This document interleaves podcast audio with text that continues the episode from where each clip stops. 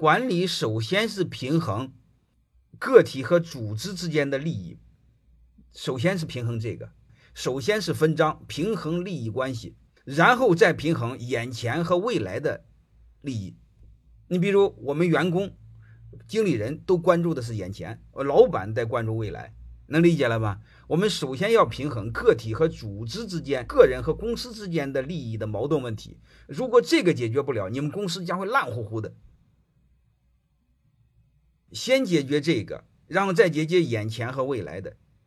只要是把这个解决了，其他的管理就变得非常简单了。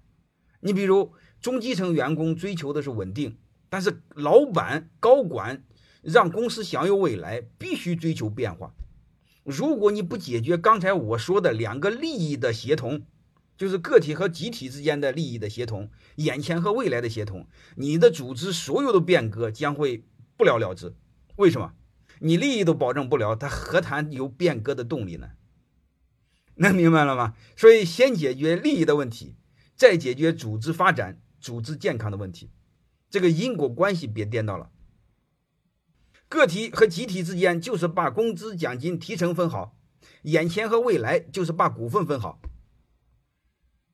这是最简单粗暴的，你们先去思考。最底层永远是这个，只有统一的利益，才能统一了行为，统一了行为，才能统一思想。如果思想和行为不统一，你企业所有的管理手段几乎都是扯淡，没有用。